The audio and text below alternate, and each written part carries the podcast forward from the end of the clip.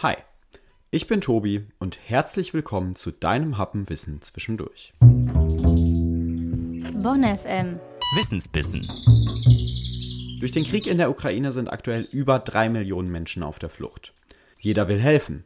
Aber die große Frage ist nicht nur wie, sondern auch, wie kommt denn die Hilfe an?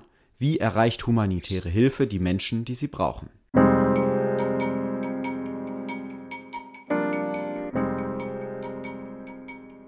Im Rahmen eines humanitären Programms in Togo haben Emily Aiken und Joshua Blumenstock und deren Kollegen von der University of California in Berkeley erforscht, wie Mobilfondaten, Satellitenbilder und andere großen Datensätze helfen können, hilfsbedürftige Menschen ausfindig zu machen. Das Problem Togo ist ein sehr armes Land. Die letzte Volkszählung war 2011 und keiner dachte dabei daran, nach dem Einkommen zu fragen. Es ist also gar nicht klar, wer wo wohnt und ob die Menschen da überhaupt Hilfe brauchen. Kurz nach Pandemiebeginn wurde Novici gegründet. Novici soll für die Regierung von Togo 20 Dollar im Monat an notleidende Einwohner auszahlen.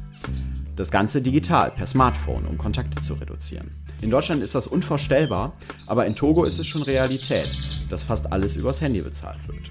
Wer Geld will, kann sich bei Novici anmelden und muss in einem lokalen Wählendenverzeichnis der 100 ärmsten Kantone des Landes stehen. Das heißt dann aber noch lange nicht, dass unbedingt den Ärmsten geholfen wird.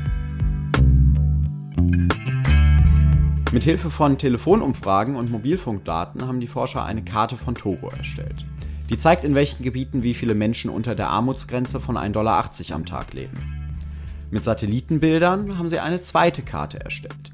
Die zeigt, wo wie viel konsumiert wird, also im Prinzip, wie stark die Wirtschaft in den Landesteilen ist. Auch von Satellitenbildern haben sie berechnet, wo wie viele Menschen leben.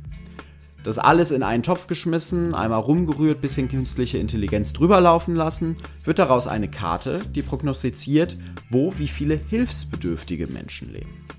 Das Forscherteam aus Kalifornien fand raus, nur jeder dritte der ärmsten Einwohner Togos bekam wirklich Geld von Novici. Wäre ihr KI-Modell mit den Telefondaten genutzt worden, hätte fast jedem Zweiten geholfen werden können. Außerdem war das wirkliche Novici-Programm unfair.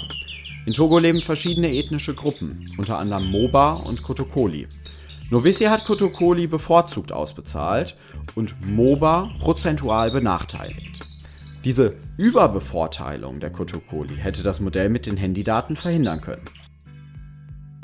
Das Modell ist aber natürlich lange nicht perfekt, denn auch die MOBA wären trotzdem noch benachteiligt worden. Es bleibt noch einiges zu tun, damit humanitäre Hilfe da ankommt, wo sie gebraucht wird.